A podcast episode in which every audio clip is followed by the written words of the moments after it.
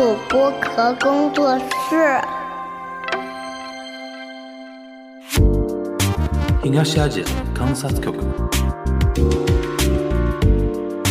东亚西亚观察局。东亚观察局。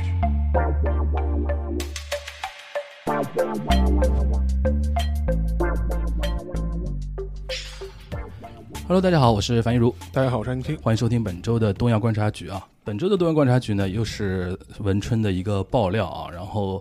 呃，沙老师说，哎，这个事情蛮有意思的，我们可以来聊一聊啊，然后看看可以聊出多少角度啊。然后每次跟大家分享一下，尽量分享一下不一样的东西啊，一样的文春，不一样的风情啊。沙老师先说一下吧，这个事情的。呃，一个事情本身啊，然后它那个大概背景大概是怎么样的？呃，这个呢也是最近的一个最新的一个文春炮。然后这但这一次呢，它的对象并不是一个艺人啊，或者艺能界，也不是我们之前的聊过的良子姐姐或者他们艺人圈的事情。嗯这个是关于日本政治界的一个新闻吧，或者是一个八卦吧。呃，它的那个主角是谁呢？就是现在的日本的官房副长官，叫木原诚二，这也是岸田的呃嫡系吧。然后，因为他虽然是那个官房的副长官，因为我们都知道官方长官松野博一嘛是原来是属于安倍体系的人嘛，嗯。所以说从那个岸田上台之后，呃，木原诚二他就扮演了非常重要的角色，虽然只是一个官房副长官，嗯但是因为我之前看过一些相关的，他们日本媒体会做统计嘛，比如说，呃，岸田首相上任三个月、上任半年、上任一年，他见过过最多的，见过最多的人哦基本上木原诚二不是第一就是第二，是这么、嗯这么一个角色，嗯可以算上他是一个心腹的一个嫡系而，且是真正的心腹。真正的心腹，嗯就一路带上来的。对，很有可能就比如说，呃，内阁那些呃基层的一些官员，或者说公务员都知道，你跟那个官方长官报告，还不如先跟副长官报告一下这个事情，因为很可能先上达天听一下，是。是吧？那种感觉啊。是的，呃，但是就是这么好有人物吧，最近是被文成给泡了一下，嗯。然后主要的话题是说拍到他跟外面的情人啊有些私会的这些画面。嗯。同时呢，文春的记者呢做了一个非常深度的一个挖掘，嗯，就发现，呃，穆元成啊他这个人不简单，不简单，就是说，就是说，他不仅就是说是在外面就是可能有情人吧，甚至跟情人可能有孩子，嗯。而且现在可能就发现的就是说他，呃，他的现在的现任的妻子，然后也有一些比较复杂的一些身世。嗯。因为他跟他的这个现任的妻子是原来是银座的这种公关小姐出身，啊。这种 club 里面这种或者是，hostess，hostess 就是这种嗯公关小姐，嗯。公关小姐，然后是这种银座的这种啊声色场所出来的，然后他不是初婚，她之前等于是有过一段婚姻史，你是说那个他现任的太太啊？对，现任的太太，他有过一段木原夫人啊，木原夫人嗯，然后他有一段有过一段呃婚姻史，嗯而且是比较诡异的是什么呢？他的前夫是意外身亡的。对的，然后据说呢，就是说是当时的警视厅在查这样一个意外身亡的事件的时候呢，曾经把他的这个现任的夫人吧，就列为重要的这种调查对象。嗯，当然，并不是说他是被告，但只是说他是一个重要的、被就是查过，对，被查过，嗯。是个调查对象。嗯。然后这个事情就说是同也同样被爆出来。嗯。另外一点的话，就会发现就是木原成二，就是说他跟他现任的夫人以及他外面的这种情人的关系，呃，也非常的有意思。嗯。似乎形成了一个一妻多妾的这样一种状态，啊。就是他们好像是说，按照文春的说法，就是说他这个现任夫人跟他这个情人之间是彼此都了解，嗯，彼此存在的这样一种状况，，OK，而且甚至是认可的，姐妹了，呃呃，然后而而且就说他们之间就说是，呃，现在比较复杂的关系是什么？等于是木原成二他除了跟现任的太太是有孩子之外，他跟外面那个情人嗯。还文春的也有孩子，嗯。然后这样一个他的一个嗯现任的现任的夫人吧，嗯。然后他跟前夫之间也有孩子，嗯嗯嗯，所以说现就是就导致等于是说这样说起来的话，等于是木原诚二是有五个小孩，嗯。就是他跟他的夫他的夫人在前一段婚姻有两个孩子。现在这也是他在抚养嘛，对吧？呃，然后现在又有一个孩子，嗯。他们之间结婚之后又有一个孩子，嗯。然后他的情，他的外面的情人也有一个小孩，嗯，就等于是他有五个小孩，四个嘛，这不是？五个，就是他的，他生了两个，他他婚后他又生了两个，对对对，那就二加二加加一，二加二加二加一，OK。这么这么有五个小孩，对。是这么个关系。OK，而且呃，就是就就说是正宫和那个情人之间嗯。互相知道彼此的存在，嗯。而且是认可这样一种状态。嗯。然后整个事件的话就被呃被文春给挖了一个底朝天，嗯。还把他当时夫人的很多呃涉及到他前夫意外身亡的这样一个事件本身的一些案情啊给挖出来，嗯。甚至是说这个事情其实是在警视厅内部，它是属于是属于的未解决事件，因为还是在追诉期那个追溯期十五年、十五年的应该是06十二年。应该是零六年的事情。我我我看到是说十几年里对零六年的事情，嗯就是说他他是被列为未解决事件，就换句话说，他嗯现任妻子前夫的死亡事件，它并不是一个定案的事情。嗯到现在为止都是说意外身亡，嗯没有说他到底是自杀还是怎么样，嗯就是是个未解决事件，没有定验。没有定验。嗯然后据说是在一八年左右的时候，嗯当时警视厅内部啊，就是有有警察曾经想重启重启这个调查，嗯结果后来这个事情就是，呃，你也可以想象嘛，就受到可能警视厅内部的一些压力，这个事情就无疾而终了，就这个调查就没有继续进行下去。几几年要重新调查来着？一八年，一八年啊，一八年一八年。OK，一八年其实墓园已经有一点呃，政治党声量了，内声量了，呃党员声对量了，所以而且好像是说他们他谁啊？是家里还是有警视厅的一些背背景景的，对吧？背景的。然后的话，因为牧原本人的话，他是属于一个比较典型的这种日本的这种这种正正经精英的这种权贵家庭。嗯比如说他的哥哥现在就在瑞穗银行，就是瑞穗密字号，密字号嗯金金融集团里面当高管嘛。嗯等于是这么一个背景，他自己面又是这样一个政治世家，有这样一个比较雄厚的这样一个家族的背景。但是比较有意思的是，这个事情就是文春一爆出来的时候，嗯，牧原本人一开始是极力否认，他否认的点是吗？他否认不就没有不是不是情人，嗯，我没有这种情人关系，哦就是这是这是第一点。嗯第二点的话，就说是后来因为报道量很多嘛，而且文春是就就一就是一一就是一个证据一个证据这样丢出来嘛，嗯也我们可以想象文春的这种风格。嗯后来他又是说，就是他的情人，就我们称之为 A 子，对吧嗯？A 子他就说 A 子他有严重的就是心身的疾病，嗯，我和许多人都一起照顾他，啊，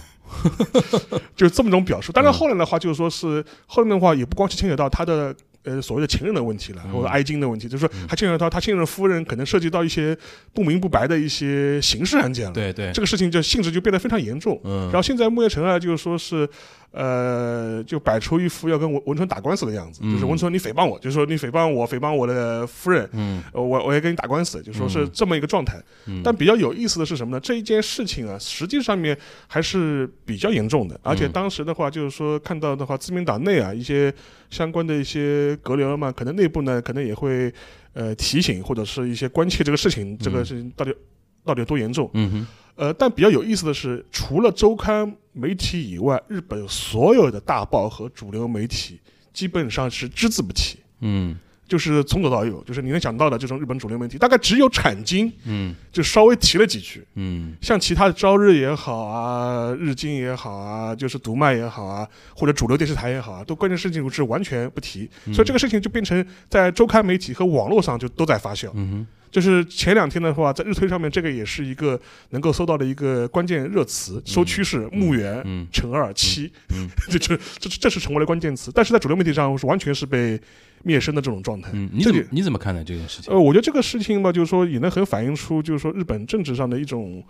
呃现实吧。第一个，对于主流媒体来说，他对于这样一个政治人物的一个八卦，尤其是不仅涉及到所谓的爱人问题，哎、就是还涉及到一个呃，解释一下，日语里边爱人跟中文爱人不是一个意思，就情人的问题，情人啊，对，情人，就说是呃除了他涉及到情人问题之外，他其实还涉及到就是说他配偶的刑事案件的这种这种嫌疑，嗯所以说相对来说可能会比较谨慎吧。嗯，这是第一点。第二第二点的话，我觉得这也是一种政治上的一种自诉，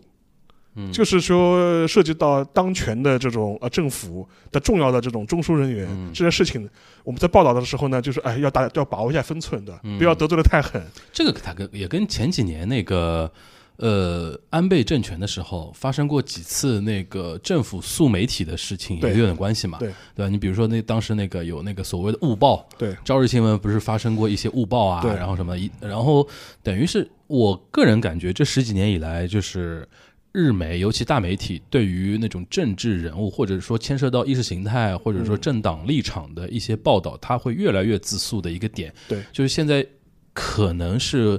会被比较放大。对而且现在老百姓啊，就是日本国民啊，跟八九十年代不一样。就是我我那个时候不是去那个留学嘛，当时比如说在念那个国际政治呃政治经济学部的时候，当时有一种说法嘛，就是我记得我们那个时候那个呃政治学的教科书是那个一一本偏入门的一个教科书啊，然后它封面是日本两个记者的那个简笔画，一个是柱子哲也，一个是那个田园总一郎嘛，啊，对，这两个人手挽手的一个简笔画。为什么我们一个就是政治科普就是书的一个前言部分要画这么一个东西啊？嗯。他当时有一章就专门是说，呃，九十年代到两千年代这段时间，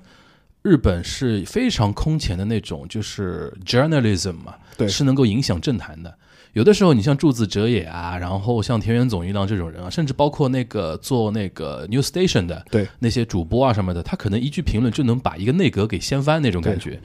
然后呢，这种时代已经过去了，现在是什么呢？就现在就是各自就是站队，右派的人就坚决捍卫右派的那些东西。前两天我还看到一个新闻，挺有意思的，有一个日本的一个搞笑艺人啊，他是原来是模仿安倍嘛，嗯，但去年开始他就自诉嘛，因为安倍去世之后就没法那个嘛。对。然后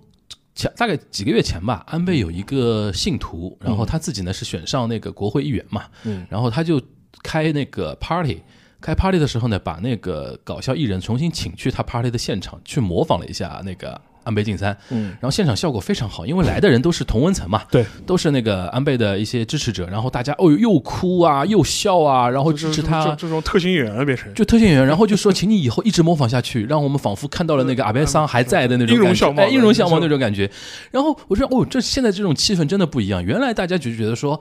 吹捧一个政治人物这件事情，在日本的舆论界啊、媒体啊是不耻的嘛一件事情。现在它等于是左归左，右归右，对吧？然后就是比如说之前不是日共也爆出一些，比如说内部不和啊，对对对那种什么。后来你看左派的人也不聊这个事儿，对，就坚决不聊，然后又那种感觉。现在那个导致呢，媒体现在也很尴尬。你说，比如说你身为一个呃，我我我我能感受得到，为什么你刚才说产经会说两嘴，你知道产经毕竟不是很喜欢岸田呀，对，对吧？对对吧？那你说那个其他的怎么说呢？就是本来是相相比安倍来说，岸田是其他的所有的媒体的立场大概都能接受的这么一个人，是没有那么讨厌他，是，对吧？现在这个事情，而且又是一个非常牵涉到私德的一个问题，对所以说我觉得他们比较尴尬的点在这里啊。对，然后就跟大家提到的，就是说一个嘛是这种看到一个现在日本媒体的这种生态吧，就对待这种政治上的一些花边啊或者一些丑闻的一种态度。嗯。另外一点的话，这个事情本身的话，就是根据 文春爆出来的一些相关情况的话，也我觉得也能折射出一些日本的一些社会的一些状况吧，或者一些特征吧。嗯就比如说我前面提到，就是说现在木原成二他跟嗯现在的太太也好，还是跟他的那个情人，好像都是 hostess 出身的吧？呃对，而且都是是就是被认为是事实上形成了一种一妻一妾的这种关系。嗯嗯嗯而且比较好玩的是，他们这两个人都是银座的 hostess 出身。嗯，好听点叫公关小姐，对其实就是陪酒女郎呃，啊，比陪酒女郎的确好一啊，点，比好像的好一点。这这个其实我们今天可以科普一下。科科普一下，银座的这种这银座的呃 club 毕竟跟歌舞伎町还不太一样，对 对对对因为相对来说，我们都知道日本的话，它是有很多的这种所谓的水生意嘛，对，呃，米字秀呗，米字销嗯买，就说是呃什么意思呢？就是说是他们这些生意本身，它就是名义上就是卖酒水的，对的，呃，然后它呢，它可能卖的价格就非常贵，嗯它的更多的话，它是提供一些我们想想象的所谓的陪酒陪聊，对吧？嗯或者是就是三陪，三呃就是三陪吧，就是说，但是呢，在日本呢，它是一种被广泛接受的一种文化，文化，嗯呃，就是对于很多，尤其是昭和时代的这些男性来说，他觉得下班之后或者是应酬之后跑去这种场所的话，是呃不光不会有问题，反而是很有面子的事情。这边其实跟大家科普一下，这里边其实就是 hostess 本身啊，或者 club 本身啊，不牵涉到任何色情生生意，的，对它只是俱乐部卖酒水。对然后卖酒水呢，就是说你不能干喝嘛。对而且这种地方的客人一般都是男性，对中年以上的那种有权有势的，嗯比如说大大公司对或者是政政界的一些老男人，对吧是？然后让他们喝的能开心，多开几瓶酒的唯一办法就是小姐姐。小姐姐，对对吧？然后这些小姐姐呢，是还不能是庸脂俗粉啊，是这我们打引号的啊，这个这里面不牵涉到一些那个对对于女性的一些物物化的说法，就是说还要培训的，是对吧？所以说，呃，但这里边至于说你跟比如说你的客人，嗯然后跟某个小姐姐看对眼了，然后你们发展成什么恋爱关系，这是另外一回事这是情。另外一回事情，另外一回事情。对，呃，至于在那个 club 里面的那个消费本身是在日本来说是不涉及到什么违法的啊那种呃没有东西啊，任何问题对吧？，没有任何问题。就讲穿了，他他我这些小姐就是就是我的服我这个店里的服务人员服务员服务人员就是而且这个最早是能追溯到大正时代的，是是，然后等于是，但是但是在日本的话，就是光是这样的类型的店，实际上也有很严格的一些分层。嗯，就比如说我们前面提到，可能在新宿啊，或者是歌舞伎町啊这些嗯。地方的话，相对来说，呃，它更多是有一点软色情的这种擦边的这种感觉。对的，就比如说喝酒的时候穿着很暴露啊，就嗯或者是比如说他提供一些软色情的这种服嗯。软色情的这种服务，可能这种类型更多一点。嗯。然后呃，这是一方面。但是像这一次提到的像银座这些地方呢，相对来说的话，它可能软色情的内容至少在台面上来说会比较少，嗯。或者是根本就没有。嗯，更多就是就是单纯的陪你聊，对吧？嗯。就是或者是呃哄你开心，而且对。它里边是一个社交场合，对，它是个社交场合，对。所以说，然后这些地方的一些呃出入这些地方的人嘛，要么就说是日本的这种大手企业的这种相关的这种高管，部长以上，对部长以上，嗯。或者是来就是那个永田京出来的这批政客、政治家，就是相对来说，这是他们两两波最大的这种人群。对。而且对于很多这种企业或者是相关的利益团体来说，他也会利用这些营造的这些。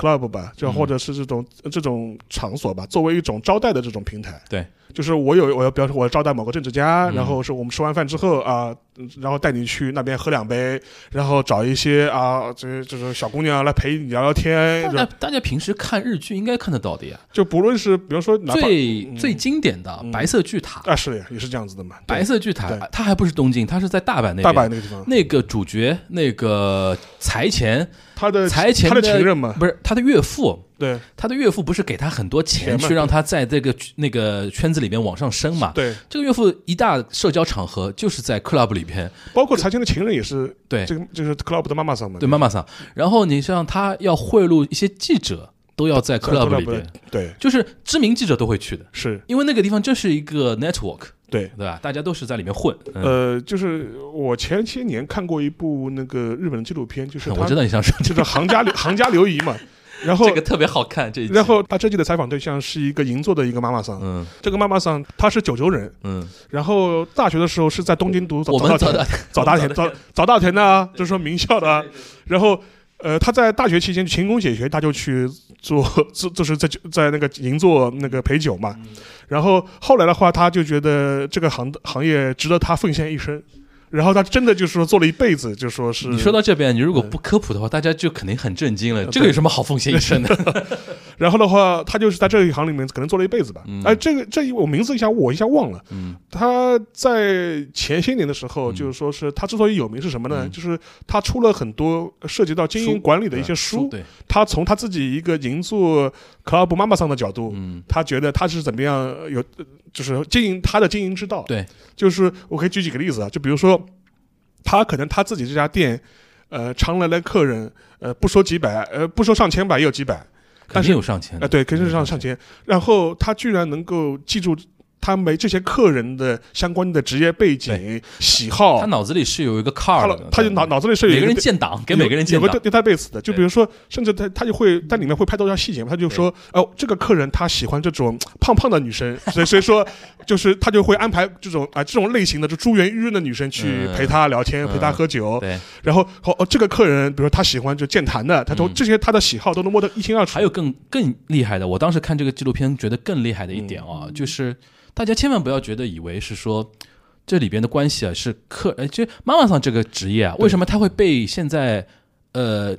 被认为很多跟企业管理有关啊？是他就是在运作，是他那就是在传局。对用上海人叫嘎秒对吧？对对吧？他是怎么样的？就是说，比如说，他不光知道这个客人的喜好是啥，他甚至知道这个客人啊，最近在他们公司里边啊，遇到什么事情，上升有点，就是看到有点天花板了对，最近心情不太好，因为他平时会跟大家聊嘛很熟的话，人家那种部长就跟哎呀，这这就是跟我就跟你说啊，就我们这个我们上面那个那个社长傻逼啊，怎么的，他就记得，记得了之后呢，有的时候呢，下次你再来的时候啊，他就会说一点你喜欢听的那种话术的那个东西，其实为了抓住你的那个心嘛。对。然后甚至还有一个就是，比如说，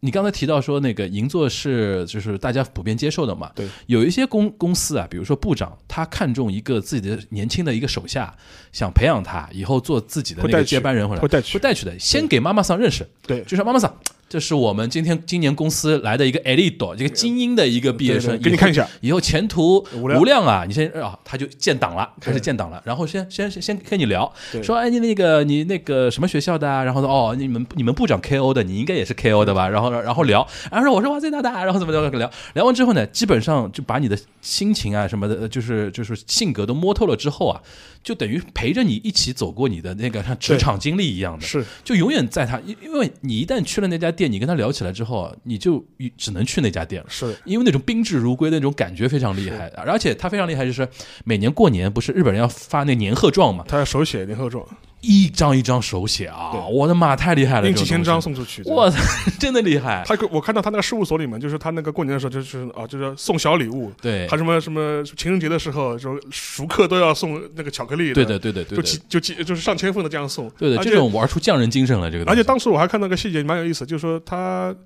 呃，大家也会觉得很奇怪嘛，说你去这种地方干嘛呢，对吧？嗯。然后他就会里面拍那个细节，就是说他他认识一个年轻的这种一个客人，嗯然后他就会说，他就会问他你是做哪个什么什么行业的，嗯他就会说哦，你是做这个行业的，我认识一个老大哥，对吧？嗯他也是你们这个行的，你应该认识一下，我带你去认识的。下次来的时候，就他片子里拍的时候，就就那个啊在场现场嘛，就带过去，另外一桌嘛就，另外一桌带过去。他说啊，这是谁谁？这个很厉害的，他是说啊，他这他说这这是一个啊，我们你们这个行业很厉害的前辈，对吧？你好好向他学习的。就银座阿青嫂，啊，对对对对对对对对对，就是眼观六路的这这种这种状态。然后，呃，他后来的话，他也会去一些相关的一些场合场所吧，就说呃，就讲他的一些银座的这种 club 的经经营之道。嗯。而且比较有意思的是，今年的日本参议院选举，嗯，他是被自民党当做候选人，是在九州推出来的，哦。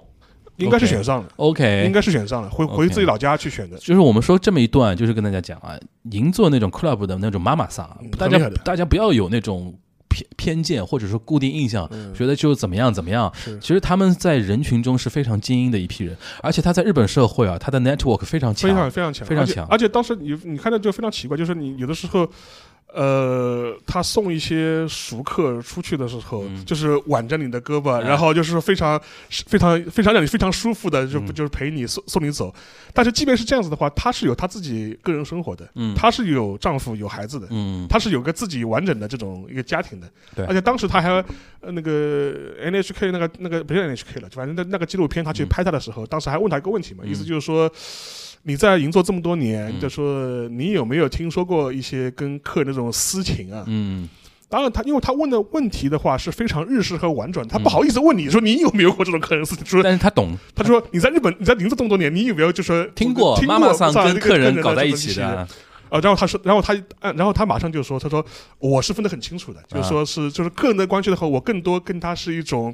呃，友情的关系，我跟我的客人一起成长，嗯对吧？然然后他们老了之后，我陪我陪他们一起老，嗯，是这么种关系。对对对，而且还有个细节，你记得那个纪录片啊？我们一说好像在推荐这个纪录片，真的蛮值得看的，B 站上有的 B 站上有的 B 站有的，而且有字幕。然后他身边的有一个左膀右臂，不是自己要独立要开店嘛？他体现出一种田中角荣的那种智慧，你记得吧是是是？就全面是支持你的。对，然后你甚至号召客人去，对，就是我转移一点客人到你这边，然后他的意思就是说，这种东西你独立出去，首先你拦不住他，对。第二个不要让他成为未来的你的一个 level，对，就大家好好就是什么银生意有的有的是啊，对吧？对对。那种感觉，哇，我觉得哇，这个女的格局有一点，就不愧是阿庆嫂那种级别的啊，这然后的话，这是一个银座的一个 club 或者妈妈桑的这样一个做到极致的是这么一种状态。嗯，但木原成二的这两位呢，就是说是可能情况还不是这样。这 第一嘛，肯定没有做到妈妈桑这种程程度的。第二点的话，就是说，但是呢，应该是都是比较美艳型的，因为他太太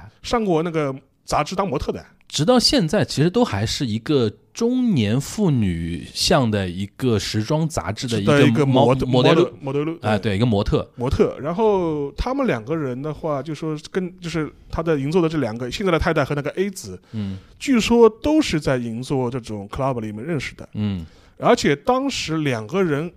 呃，据说是都要跟墓园保持这种关系，而墓园意思大概的意思就是说，就意思就是说，你们两个谁先怀孕，我先娶谁。我操！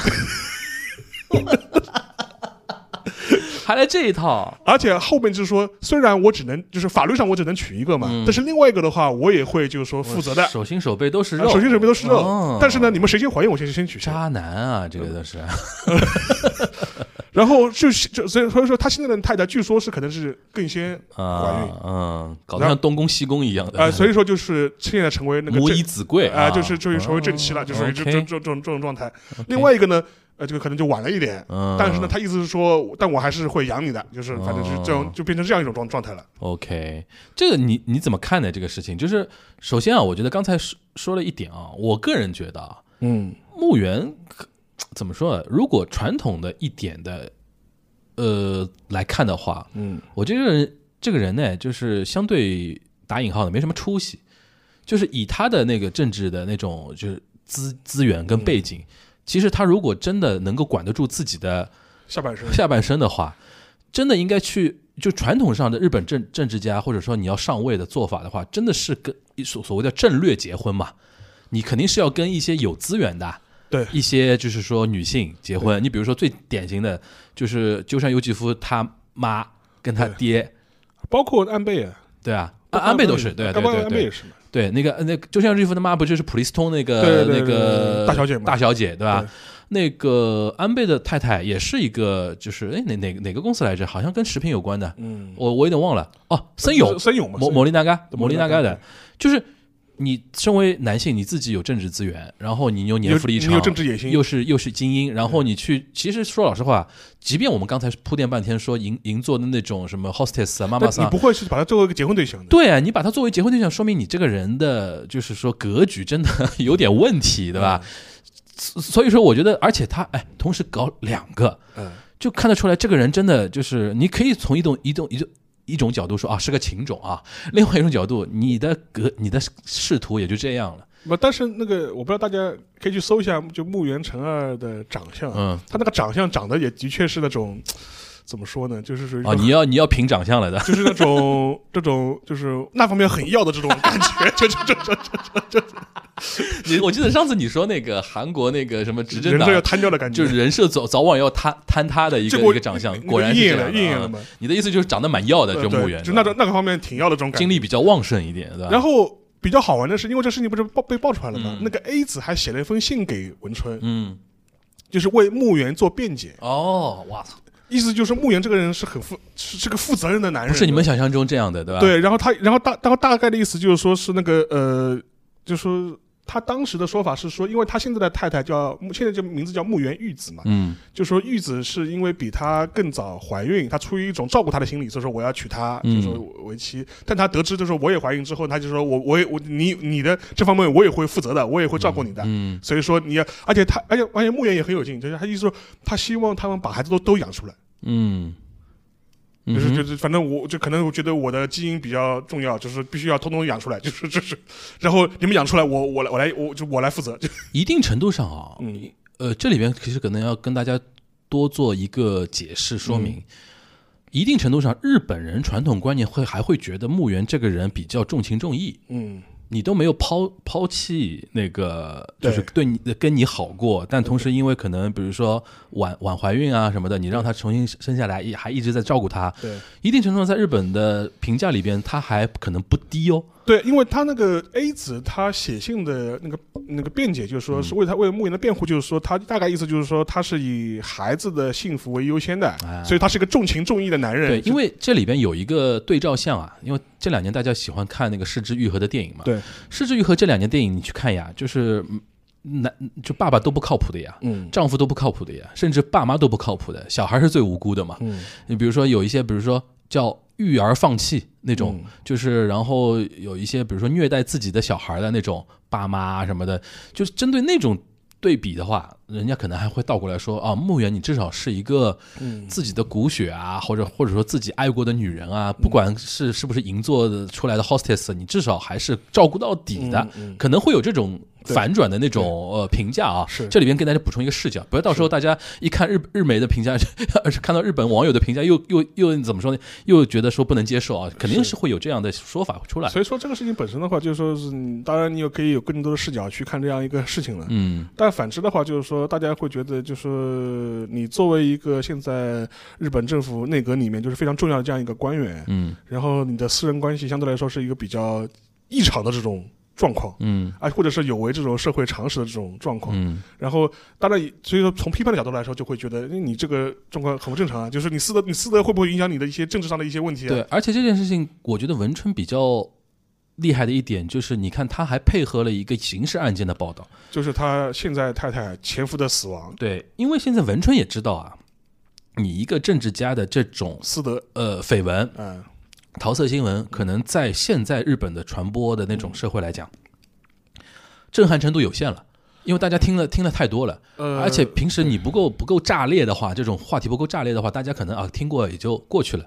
但是他在前期铺排这个事情的时候，你看他铺排很厉害啊，先拍到你这个照片，对吧你跟 A 子？A 子的照片，他他不急着发，他不急着发对，先还把你做背调，对你现在的太太是什么样的情况？像调查过程中，他才发现有这么一个连接点嘛对。然后你看他才铺排，嗯一步一步这样报报报报，就是因为他现在也知道没有这种刑事案件啊，或者更就是说八卦的一些事情的话，可能这个东西的传播力度也有点就是不够嘛，呃，对。对？然后的话，我想到一个类似的一个对比的一个事情，就是前些年，就日本嗯自民党其实也有一个众议员，嗯呃，他是什么情况呢？他也是被媒体周刊媒体拍到，呃，有实锤证据的，嗯什么呢？呃，爸爸活，就是他找了一个大概只有十九岁的女生，嗯，然后带到家里爸爸活。不是是不是要要跟大家稍啊，微解释解释你来解释吧。p a p a k a s 就是 p a p a k a s 就是有一些 club 啊，嗯有一些声色犬，因为日本真的声色全声色全马的场所太多了，是，现在都已经是分类了，对对对。分分垂类了。对对。有一些有喜欢有喜欢身材比较丰腴的对。的一些 club，对。同时呢，有一些喜欢幼齿女女孩的，嗯。这里面牵涉到一定违违法的问题对，了，因为十九还没成年。对啊，然后呢，有一些中年以上男人喜欢那种幼齿的呢，他会去一些 club，这些 club 里就是针对叫 papa cats，对。爸爸们就爸爸，cats 就是活动嘛，，cats 多，对吧？然后里边都是一些可能有一点走在呃，就是说灰色二二十岁到和不到啊，对吧？对对对甚至成年未成年啊什么的，甚至性那个怎么说呢，叫性行为同意同意的那个年龄界限的一些，其实很有问题的啊。但这种东西呢，在日本社会呢，平民老百姓去呢，可能怎么说呢，就是肯定也不好，出问题也就出问题。出比如说你人生可能是呃被呃曝光了，肯定也受影响。。对，但是最不能接受的是政治人物出这种问题，因为你在鼓励大家，或者说你个人私德就有问题嘛，对吧？因为他这个就跟前面讲到，就就是我们先撇去，就是说墓园的他那个现在的太太的他的所谓的形式的这种疑惑问题啊嗯，他单纯的比如说他外面有情人的话，更多只是一个现在的一个不伦的事情，或者是一个这种婚外的这种关系。对呃，这个更多是私私德方层面的事对对对法律上面来说，你很难说他有什么问题。对的，对的，但是那个爸爸活，或者是或者涉及到未成年人的这种爸爸活，那就是有有，非常严重也就是说法。法律，这是有法律问题的。对违法乱纪，对，所以说当时那个众那个自民党那个众议员是被拍到的，嗯，就带着那个小姑娘，就是回嗯她自己住的那个地方去，嗯。是被拍到的。呃，当时十九岁嘛，然后说后这个事情闹得很大，最后这一个议员是辞职了，对，先是退出自民党，嗯，然后再辞掉那个众议员。那个非常严重，哎，这这这就其实这是这是非常严重的事情，嗯。所以说这是一个可以对比的一个事情。嗯。呃，另外一个另外一点的话，就是说，因为我看到墓园这个事情，包括他这个比较奇怪的这样一种家庭关系，我是想到了我最近在看的一个日剧，啊。是那个那个谁，那个松坂桃李啊，演的那个啊《我们离婚吧》，我们离婚吧，就是跟那个宫井户亮啊、呃松坂桃李啊，那个那个女主一下名字我想不起来了。嗯，然后，呃，他也是演了一个政治家，嗯他是一个正二代，是一个进年轻人嘛一，个二代议员，他是个二代议员。嗯然后，呃，跟他的那个他的现在他的太太是一个演员，嗯是一个艺能的演员。然后他们在呃台面上面他们是有一个非常和睦的这种家庭生活，然后甚至还会一起直播，就是排污嘛，啊、一起直播。但是他拍的比较比纸就纸牌要轻松嘛，嗯就说是是有点喜剧像的这种。他那个夫妻设定的关系是纸牌屋那啊对种，就大家但是又互相利用，呃但是又但是有点有点喜剧像的这种感觉。嗯但是呃，甚至他会跟选民做直播，然后做做当网红，对吧？为了自己的一些选政治上的一些选举，嗯但实际上这个人是一个非常没用的这样一个正二代，等于是一个扶不起的阿斗。嗯然后，但是这两个人，但是拍到这两个夫妻台面下面的话，是早就彼此厌倦，然后互相出轨。嗯这个这个这个松坂桃李演的这样一个正二代嘛，他自己外面肯定跟一个女主播在出轨，嗯，然后他他太太，他太太嘛是跟井户亮在出轨，对 对对就然后是这么个是这么个故事。嗯但比较有意思的是，他松坂桃李饰演的这个角色的母亲，嗯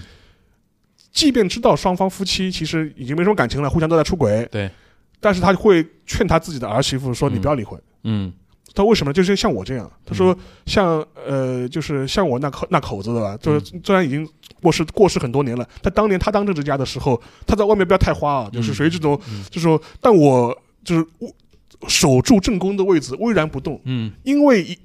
一切，比如说。呃，比如说要选举了，要出去要开启跟选民见面了，嗯或者是相关的政治活动的时候，嗯站在他身边的人总归是我，其他人不上台面嘛，其他人是上不了台面的。所以说，冲到这一点的话，就是你一定要，你不能离婚，你要守，你要跟我一样守住这样一个对谁都正宫的位置，对谁都好，对谁都好。对，啊，这个是其其实我觉得这是很，这是一个很反映现实的这样一个而且非常东亚民主社会会有有的这种问题，我觉得在在在日本的话，包括像嗯墓园这样一个嗯案例上面的话，我觉得体现的就特别特别明嗯显。，对。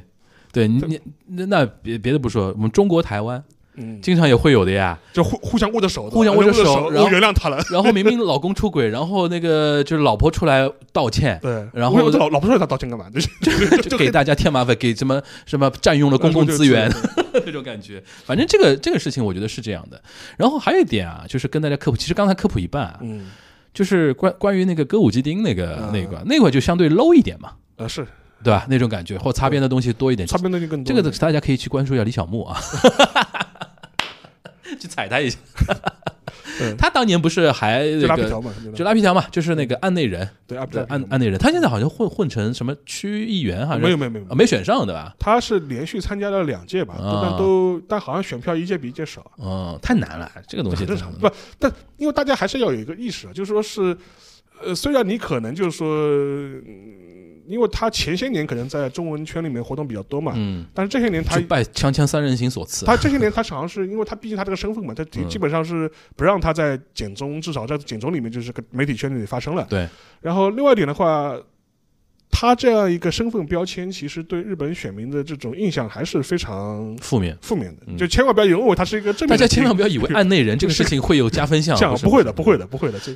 因为我跟你说，就是案内人这种职业，大家想到新呃歌舞伎町啊什么的，它毕竟跟银座 club 高级俱乐部的妈妈桑是不一样的，不一样，真不一样。就是所以说，就我们前面讲，就是银座那个那位，他能选上，他能选上议员的，他能选，他能选上国会议员，而且说难听点，银座那位啊，他在全国各地啊有多少人脉你都不知道知道的，就是他人家就是直通永田町的，哎哎，那个说说轻松一点的，沙老师，你在日本玩的时候，歌舞伎町跟那个银座都去玩过的吗？你不要这么说，我不是指你去玩那个 club 啊，就是你有没有一些好玩的一些经历？这些年，如果你嗯。去新宿、去歌舞伎町，有一个非常有意思的现象，嗯。就是因为歌舞伎町它现在它也要呃提升自己的形象，形象对，消费升级或形象升级，他一直在做改改动，他就不希望让他大家还留有一个我这边是个红灯区，非常 low，然后晚上很不安全的印象。对，所以说他现在就会做一些升级。他嗯第一的话，他会做一些，比如说做一些类似于这种呃消费的这种 shopping mall 啊，或者大楼啊，或者是做类似这种改建，嗯，让这个地方呢更得变得非常潮、非常新潮，嗯然后吸引普通人，嗯甚至全家老小都能来消费。嗯所以说他会做个什么情情呃，做一个什么一个改变呢？就是说他现在会限制就是路上的拉客。对，就以前的话就是。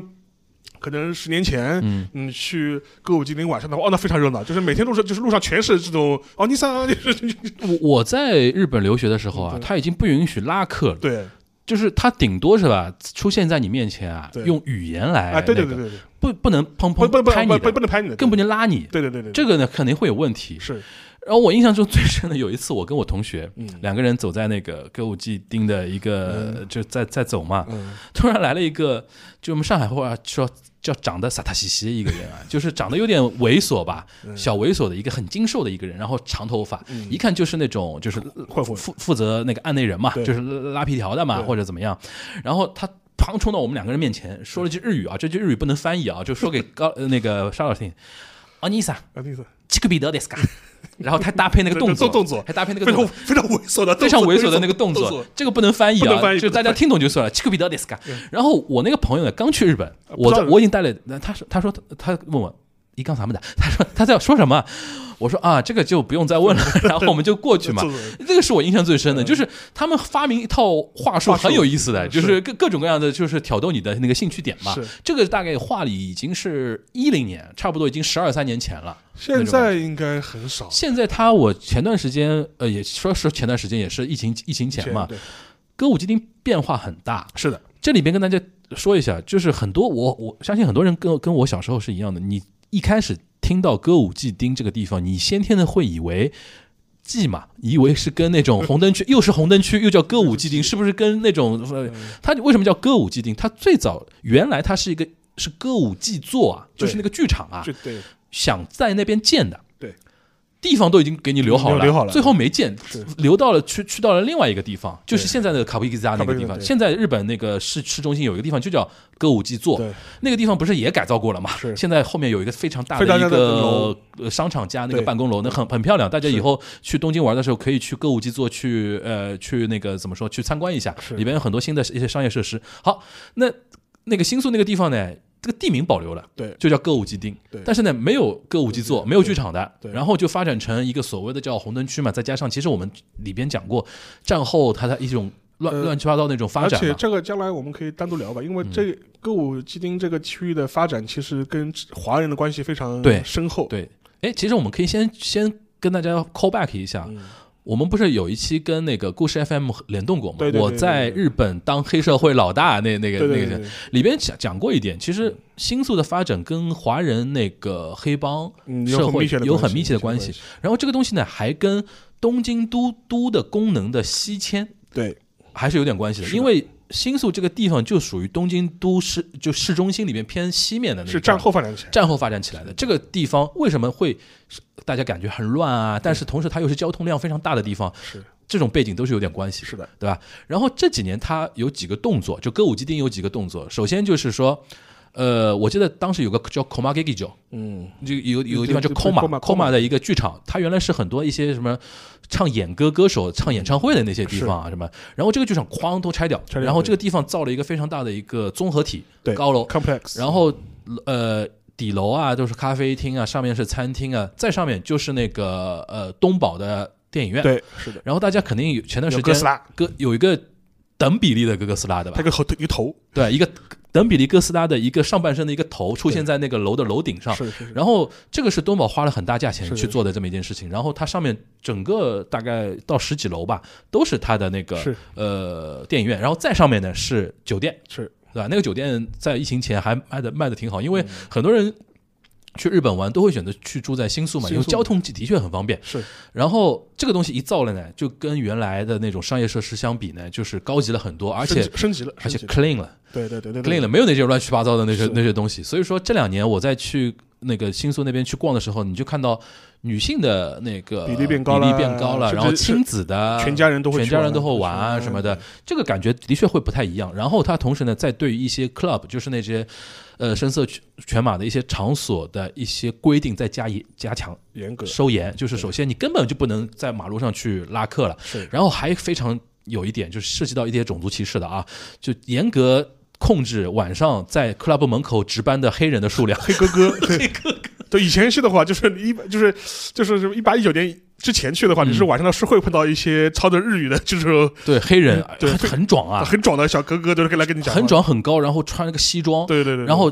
歌舞伎町比较多，然后六本木也很多。日本木也很多，这里面外国人多嘛，这里边呢有个实际的情况，嗯。因为包括日本人也好，包括很多欧欧美人也好，白人也好啊，有的时候喝醉酒啊，你真的是需要那种黑壮高的那些黑人啊，做做门神的。正正场面，对，做做门神，他们其实就是做这个的嘛，吧？对对对做点脏活累活嘛。对，但是呢，这个东西呢，给就是你晚上站在那边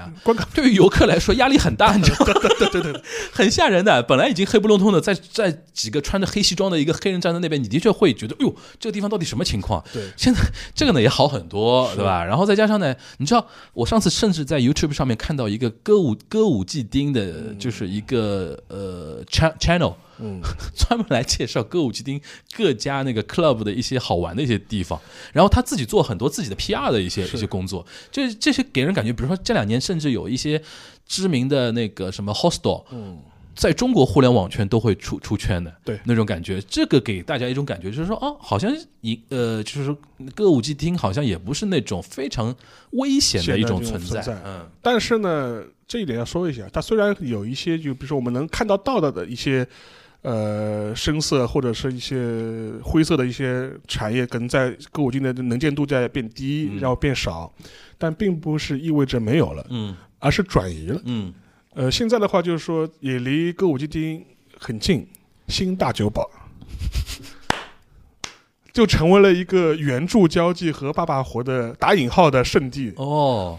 都非常吓人，知道吧？就是新就是新大酒堡公园，嗯，就是或者是新大酒堡医院那个附近，真的啊，晚上的时候到什么程度呢？嗯。就是那个街边啊，嗯，就是几十号、上百号的女生，就一个隔一个，一个隔一个站站啊，站在那里。啊，然后的话，如果你有有些可能一些男生啊，或者是一些他有这个需求，他就会上去搭讪嘛，然后大家谈、谈个价格就怎、就怎么样。哦，现在改到新呃新大酒大酒堡，啊，新大酒堡就是你去 YouTube 上面，就是有一些呃 vlog，他是会做什么事情，他会就是街拍，他他就跑到新大酒堡街拍，给你看他他现在就是已经发展到什么上程新大酒堡变成这个样子，然后当时我看了一下一些视频，我也惊呆了，我就觉嗯。得我靠，就是这么夸张的，就是属于这种，就是每个人之间可能隔个一两米，就这样嗯一个个这样站过去，嗯然后甚至有一些你，当然他有他不会拍脸嘛，嗯但是他有一些你感感觉上面应该是年纪很小的，嗯所以说呃，像因为这个事情就是跟国情不同，就是他日本警察他也没有。他也没什么，就是说办办法来，就说是不让你们站在这里这里的。对，然后他警察只会来他，他这个警察唯一能做的事情就是过来，就是问你查你的身份，你是不是未成年。嗯他未成年的话，他肯定就是说啊，你劝退劝退，嗯你不要再在待在这里。对他就警察只能做这个事情。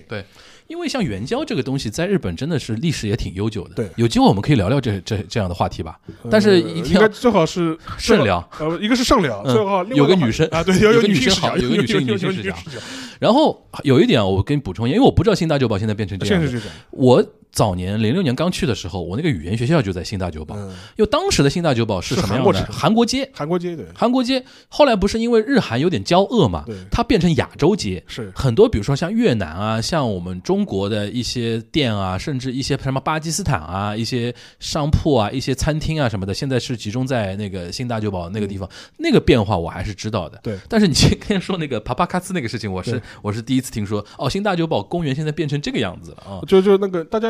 嗯，甚至有一些 UP 主他会把这些呃在新大酒堡附近的一些街拍，就是嗯传到那个 B 站上去，哦，就是大家看完之后就非常就是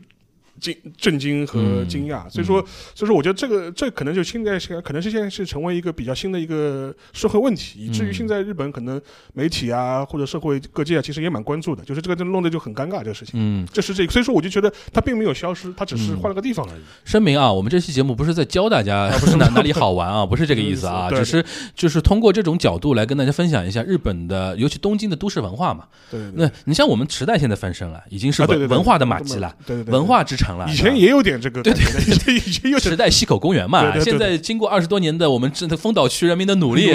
造了很多文化设施，造了很多说塔瓦塔瓦猫，就是那个高级的那个公寓，然后有一批比较中产以上的人来了，而且啊池池袋那边，我觉得他做了一个什么这种文化公园的这种改建。对对对对对对对，现在就是丰岛区是有有点那种改造的那种感觉了。然后至于我们前面就是一开始提到的像银座那地方嘛，就是你可以把它理解成这种 old money 区的地方。old money 对对 old 八年六本木、对。银座，六本木外国人多，外国人外国人多一点，然后什么麻布十番，麻布十番然后那那种地方就是使馆区啊什么的，那种地方真的是有钱人，然后是一些一些话题你是不能听的那些人要聊事情的地方，对吧？对。料亭啊那种地方比较多一点啊。这个可能以后有机会的话，我们想想说做一些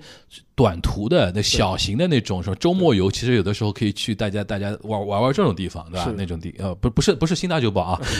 是是那个诶像像我知道。而且光光沙老师自己都有一些收藏的一些银座哪些酒吧比较好玩啊不，这但但但那个就是银座的酒吧是一回事情就说是 club 跟酒吧不是一回事啊，不是不是一回事情 bar 是 bar，这 club 是 club 是 club，这 bar 是你真的是去喝酒的地方，对对对就是这种 club，而且说实话，就说是是没人带，没人熟客带，你还不定你能进得去你。这 club 对吧？对会员啊，很完完全要会员的，很多都是会员，要刷脸的要刷要刷脸的。嗯就是说你啊，尤尤其是外国人，你想让人进去进去 难难得很的。对对对对对对。然后我们最后花点时间啊，嗯墓园这个事情对于岸田的影响呢？因为我前呃前两天看到一个一个报道啊嗯，他现在是内阁支持率是创了三年以来最低三年来最低嘛，基本上什么概念啊？就是三年前是阿贝桑嘛阿，贝桑就是安倍、菅义伟、岸田，现在这三个人，就是岸田已经创了这近三年多以来的一个内阁支持率的新低了。是的。所以说这一点的话，我觉得这个回应我们前面的话嘛，就是说是因为一开始的时候他讨论他会不会提前解散大选，但是现在感感觉就是作作为岸田本人来说，他自己主观上面他肯定不是不想，对，但问题是我觉得很有可能就是自民党党内、就是、大脑大佬不让？不让呀大老板来，嗯就是你这样的话，你你你不提前解散大学，到时候你这个你这个支持率这个鸟样一直拖到这么二五年的时候，那我们不是一起完蛋了嘛？就是对，对所以说我觉得他可能会面临一个党内逼宫的这样一个压压力压力。嗯，而且说实话，他觉得你当了快两年了，差不多了，嗯你个位置应该让让出来了。就是但问题就是后面是谁？呃，这就看呃原来的那个安倍派整合的情况。但现在安倍派有个问题啊，我前两天还看一个新闻啊，他有所谓五大臣五。大城门，五凤行，五凤行，哦呦！后来我想，光而且这五凤行的那个 member，我看了一下，这也不行呀，是的，对吧？说明其实现在安倍派或者说整个极右要整合有点难，是对吧？然后这里边高市早苗都排不上的排，不上，排不上，排不上。对吧？这五个人我一看，就是原来顶多做到什么，他就是什么那个什么狄生田啊这种人啊，对对这种人说老实话你推不出来，在在自民党你要做总裁做首相真的是没没法弄的。但问题就是说，如果不从安倍派里边挑，嗯那其他的派是不是有机会？或者说其他具体某个人，你说林方正这种人有没有机会？呃，林方正好像有点机会啊。但这就是，但林方正嗯他的机会，我觉得更多就是看他党内各个大佬对他的那个认可度，或者是怎么样。或者而且而且还而且话说，因为嗯就是说，就是日本的这个政治圈内部，其实它是有一种潜规则的，嗯，就是说，红池会已经有过了，对吧？就是我们如果要我们如果要换首相的话，最好是派系要换着来，嗯就是。就包括大家可以解释嘛，就是为什么那个当时是菅义伟就是能够接上去嘛？嗯其实很大原因说，当时菅义伟他虽然是长期的那个安倍的官官方长官，嗯但他名义上面我是无派法我是我是我是无派系的，我不是按那个原原那个那个安倍派的系的这批人，所以说他嗯接受度会更高一点。嗯，然后当时那个像而那个且说说个嗯说个花边，因为他举过令和那个牌子，嘛，日本人有一点迷信的，对对就是说举过牌子的人都要当次首相。，而且包括是那个像那个谁，就是呃，就是包括像岸田，就是他的他红十字会能够上去的一个很大原因，也觉得红十字会已经轮了很很多轮没有轮到啦，对的就是应该轮这一轮应该是我啦，就是对的，对的，对的。就是说，实际上面就是在岸田还在当那个安倍的外务大臣的时候，其实他已经显露出这种味道了。这意思就是说，项目的首相权肯定是我的，就说是你们你别就是就是那论资排辈也应该到我了，嗯就是我派系排辈也应该到我了，先喊话，就就这种味道已经很重了嘛。嗯所以现在这一轮的话，我就就跟你前面讲，就就一个嘛，就是看安倍派整合情况怎么样，嗯这个大这个到底是我不太看好这五个人，我觉得都不行。到底谁接班呢？嗯到到底谁接班？另外一个的话，就是其他派系的话，其实除了林方正，那林方正我觉得呃可能性也不是很大。嗯虽然他有可能他跟他他可能有这个期望嘛，但我觉得可能性也不是很大。嗯，但是另外一个人大家可以关注一下，叫菅义伟，又要回炉啊，他我觉得他有回炉的可能性的，嗯，因为第一个的话，他在民间哦的声望其实在反弹。对，前两天我刚看到那个哭江贵文对，跟谁在对谈，也是很有名的一个人，然后他们的标题写的很大大的，他说现在来看，菅义伟那一年做了很多很重要的事情，就是他就会做比较营。造某种氛围，对吧？不，还还有一个就是很多就是已经有很多这种呃日本互联网上一些迷因的这种东西已经出来了，这种图都有了。就意思就是说比较菅义伟呃执政期间他做成了哪些事情，嗯，对，对比如说从通信费减这个降低啊，做出这一系列事情。然后岸田他说我们要搞所谓新资本主义，对吧？搞了嘛，快两年，什么嗯什么什就是什么影都不知道，就说嗯就是意思就是说最后觉得岸田这个政府的他执行力非常差，对，很多政策就是会有一个所谓的口号，但没有任何一个实际落地的这种政策嗯能够让老百姓有感受到，嗯我就是有获得感，就是这个角度好玩。然后这个有有这个比较。另外一点的话，菅义伟其实他也没闲着，就是他这些年的话。他以他自己这种资深这种国会议员的身份啊，其实还做了很多国际外交上的事情，哦，访问韩国，最近在印度访问，对，就是做一些所谓的议员的这种外交。嗯，然后他现在好像还担任了什么日韩什么议员联联盟盟的这种会长长啊，然后去他外访非常多，你包括他这些年去过韩国、去过越南、去过最近在印度，嗯，所以说给我感觉就是说，退而不休，呃，他还是有很多能量是可以施展的。有点野心呃，而且我觉得从所以说从党派或者派系，如果哦。你这么说的话，我觉得有道理如。果自民党内部各个派系就是互相搞不定，尤其是他是一个大家都能接受的人选。尤其是最大派系的那个安倍派自己搞不定的话，就说是安倍派是能接受菅义伟啊、，能接受菅义伟的，嗯就说他我自己先我自己搞定不了嘛，那我接受嗯你是可以有道理，。有道理。所以说大家可以留意一下，这个说不定。呃那我觉得很有可能下一波就是林方正 VS 菅义伟，对然后太郎呢，啊，太郎他他最近这个河野太郎河野太郎，因为他这这一段时间的所谓那个 My Number My Number 的事情，就是说失分很严重，哎失分很严重，失分严重了，失分很严重，所以说我觉得呃希望不是特别大，这一波又没希望了。这波希望不是特别大，而且包括就是说，因为他怎么说呢，他本来。自民党内部就觉得他是一个异端儿嘛，就是一个特立独行的这种嗯怪胎的。嗯，然后，